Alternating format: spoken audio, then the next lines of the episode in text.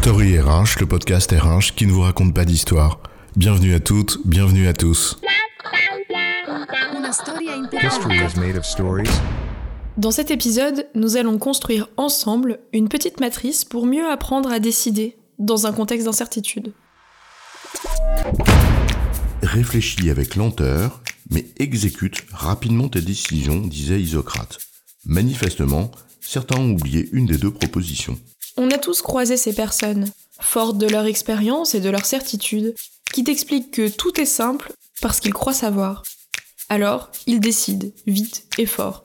Le business, ma petite dame, c'est une question de rapidité.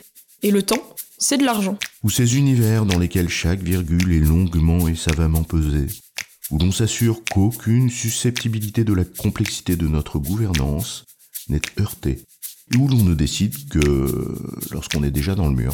Quand tout de nos vies professionnelles est marqué du sceau de l'incertitude, ce qui, je note, a toujours été le cas dans l'absolu, eh bien, l'art de la décision devient encore plus difficile, surtout quand on aime tant la prévision pour se rassurer. Et c'est là où une méthode peut aider.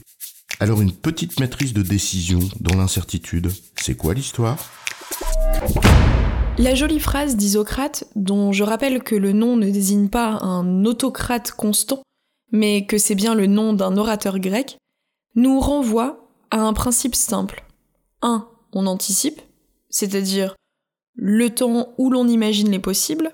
Et deux, on élabore une stratégie, c'est-à-dire qu'on choisit ce que l'on va faire dans tous ces possibles.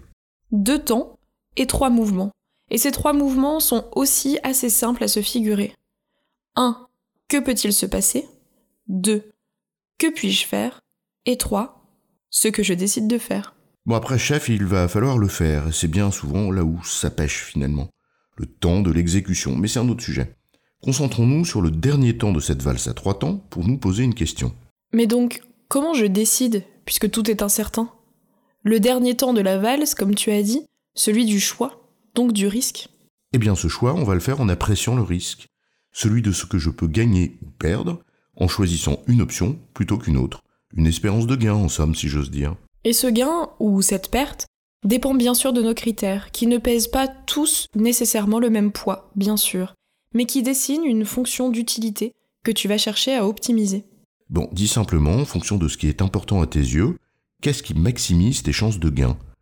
Mais ça, on s'en serait facilement douté, non? Le problème, ce n'est pas ça, mais comment on fait? Bah, le troisième temps de la valse, il arrive après le deuxième et après le premier, non? Nous avons dit 1. ce qui peut arriver, 2. ce que je peux faire. Les voilà, les deux premiers temps, qui donnent le tempo du troisième, celui de ton choix. Donc on va faire un tableau. 1. En colonne, tu mets ce qui pourrait se passer, et 2. En ligne, tu mets ce que tu peux faire. En d'autres termes, tu croises les scénarios de ce qui pourrait arriver avec tes marges de manœuvre. À l'intersection, tu estimes tes gains et tes pertes avec tes critères de choix, et tu choisis celui qui maximise tes chances. Bah, on peut prendre un exemple, non? Bon, ok. T'es chez toi, affalé dans ton canapé, bien au chaud, en train de jouer à Gran Turismo sur ta PS5, mais tu as le ventre qui gargouille parce que tu as faim.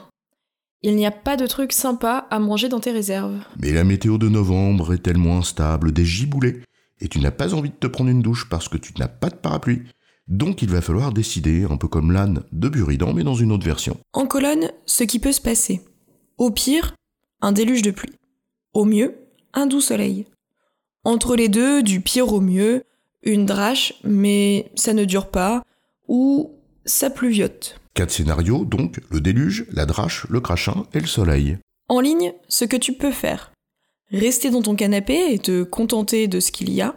Aller faire des courses à la boutique du bas qui n'a pas grand chose. Ou aller au marché qui est à un kilomètre mais où il y a des bons produits frais. Donc trois options en ligne. L'option 1, le phoque sur sa banquise. L'option 2, la boutique qui fait l'angle. Et option 3, la grande aventure du marché. Mon hésitation vient du fait que mon cœur balance à part égale entre le plaisir de bien manger et l'inconfort de la vilaine pluie froide de novembre. Mes critères de choix à part égale 50-50. À l'intersection de chaque scénario et de chaque option, on va mettre une note au plaisir du ventre et au confort de ne pas être mouillé. On verra bien le choix qui obtient le plus de points. On ne va pas faire toutes les cases, mais juste celles de la première colonne. Le scénario déluge de pluie. Case 1, je reste sur mon canapé. 0 sur l'échelle de plaisir de la bouffe, mais 10 sur le confort de ma petite tête au sec. Total, 10 points. Case 2, je descends à la boutique du bas. 6 sur le plaisir culinaire parce que je vais toujours trouver de quoi me faire des pâtes à l'italienne. Et 6 aussi sur l'appui parce que c'est vraiment pas si loin que ça et je vais pas être trompé jusqu'aux os. Total, 12 points. Case 3, je vais au marché à 1 km. Alors là, 10 sur la bouffe. Ce sera le festin de Babette. Mais par contre, 0 sur la pluie, je vais être totalement trempé. Total, 10 points. Et on continue comme ça, comme à l'Eurovision. Belgique, 10 points. Croatie, 12 points. Portugal, 20 points. Cela rassure, car cela éclaire tes choix. Mais au fond, chaque note reste subjective, et tu n'es pas à l'abri de mettre inconsciemment les notes qui t'arrangent en fonction de ce que ton cœur te susurre à l'oreille. Comme tout outil, ça aide à structurer, pas plus. À la fin, c'est quand même toi qui prends une décision et en assume les conséquences, et ça s'appelle le risque, et c'est la vie. En résumé, pour mieux éclairer nos choix dans l'incertitude, on croise les scénarios, à savoir ce qui pourrait se passer avec ce qu'on peut faire, à savoir nos marges de manœuvre. À l'intersection des deux, on estime nos gains dans chaque hypothèse et on choisit la combinaison qui maximise nos gains. Cela éclaire le choix, mais n'affranchit pas de la décision et de sa part de risque. J'ai bon chef? Oui, tu as bon, mais on va pas en faire toute une histoire. Story le podcast RH qui ne vous raconte pas d'histoire. Retrouvez tous les épisodes sur storyrh.fr.